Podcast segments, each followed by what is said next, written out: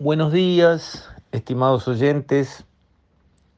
Quisiera referirme hoy a la salida del economista Ernesto Talvi, salida intempestiva de la política que sorprendió a propios y ajenos, y tratar de entender las razones y extraer lecciones útiles para, como siempre, mejorar la marcha del país, que de eso se trata. Yo creo que Ernesto le pasó en alguna medida como al Macbeth de Shakespeare. Macbeth era el mejor general del rey y además era su amigo. Volviendo a casa, después de una batalla ganada, se encontró al lado del camino con tres brujas o profetisas y cada una de ellas le dijo una, digamos, premonición, una profecía.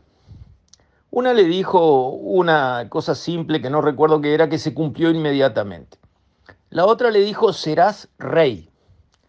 Y la tercera le dijo, no serás muerto por hombre parido por mujer.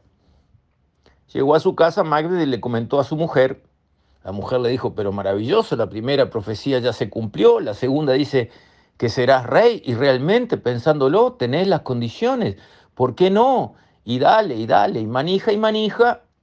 Macbeth empezó a complotar, terminó asesinando a su amigo el rey y haciéndose rey de la mala manera, para después entrar en un, en un tobogán de miserias que terminaron con él enfrentado con el hijo del rey, el legítimo heredero, al que Macbeth le dijo, tratando de salvarlo, porque Macbeth era un gran guerrero, no te enfrentes conmigo, no seré muerto por hombre parido por mujer, previniéndolo, diciéndolo, para ti yo soy invencible, no te enfrentes. Y entonces el hijo del rey le contestó, pero yo nací por cesárea. Bueno, y ahí este, retomó Macbeth entonces su estatura de héroe, diciendo que así sea, etc. Algo así puede haberle pasado a Ernesto, a quien conozco bien, estudiamos juntos eh, en la Universidad de Chicago, en los Estados Unidos. Recuerdo con mucha calidez a sus padres que nos recibían en su casa mientras nos preparábamos para esa aventura eh, difícil de ir a estudiar, digamos, a, la meca en materia económica del mundo. Él con muchas mejores chances que yo, porque era economista, yo era agrónomo, pero hacíamos el mejor esfuerzo para estar listos para esa aventura en esa edad tan temprana. Ernesto siempre se destacó eh, por ser una persona inteligentísima, muy trabajadora y que siempre se destacaba y se destaca en todos los ambientes en los que les toca eh, actuar. Pero, como dice la filosofía oriental, en nuestras fortalezas están nuestras debilidades. Todo lo que de Ernesto se puede decir de positivo para augurarle éxito en la política, también tiene la otra cara de la moneda que puede volverse negativo para esa misma actividad. Ernesto siempre sintió esa necesidad de brillar, de hacerse notar, de ser, digamos, una referencia. Hay personas que tienen esa fuerza interior que los mueve a necesitar destacarse. Otras personas, más en la línea de lo que Jesús recomendaba a sus discípulos, que les decía, el que quiera ser el primero, que se haga el último, que sirva a los demás.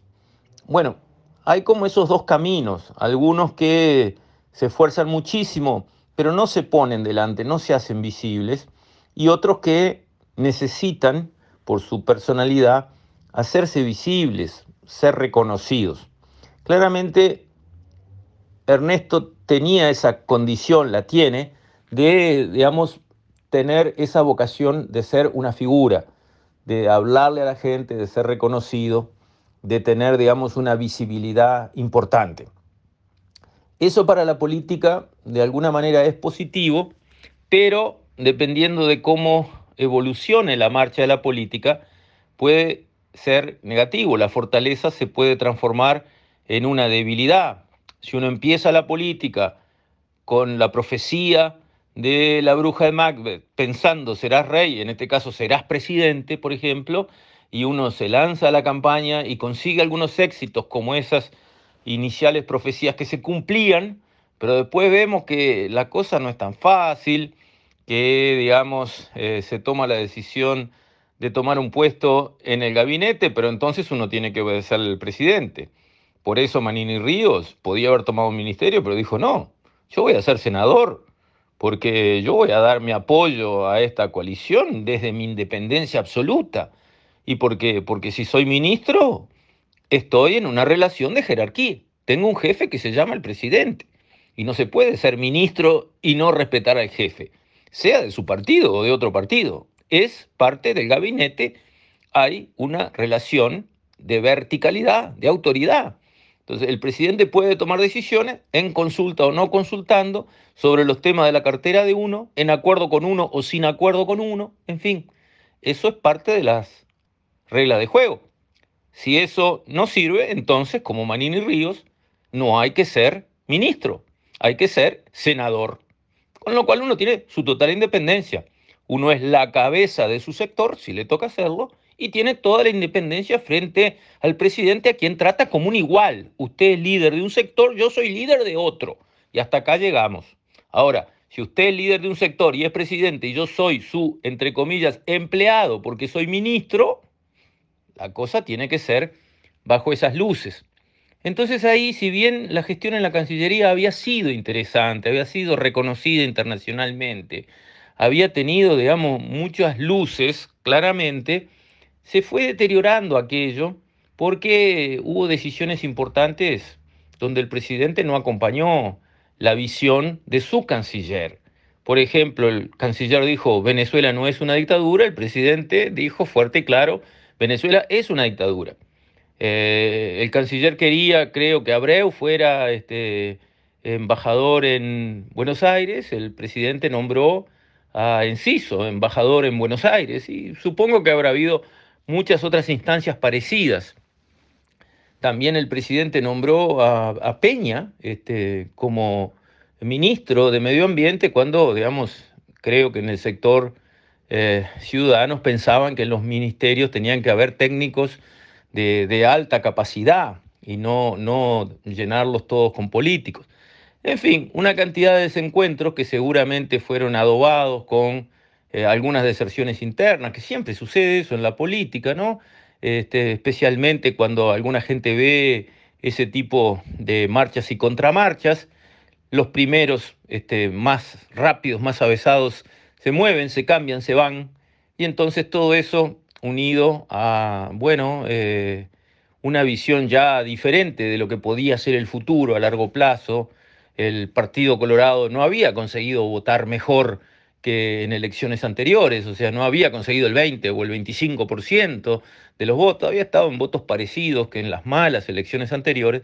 Todo eso creo que fue configurando eh, una causal para decir eh, qué estoy haciendo, esto no es lo mío, eh, no, no me está yendo bien, no me siento cómodo y no veo un futuro alentador.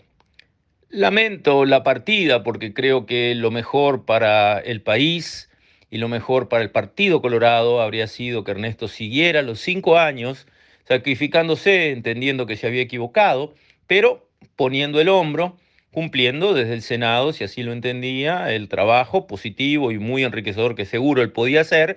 Y ahí sí, llegado al final, decir, como dijo Bordaberry en algún momento, yo no me voy a volver a postular, yo voy a dejar un espacio haber preparado quizás a alguien para formarlo a lo largo de ese periodo como nuevo líder, digamos, para que siguiera por lo menos su línea conceptual, pero eh, haber, digamos, eh, dado un cierre más completo, más redondo al esfuerzo de haber creado ciudadanos, ganado la interna, que fue realmente épico. Todo eso es una lástima que termine así. Con esto, estimados oyentes, me despido. Hasta mañana, si Dios quiere.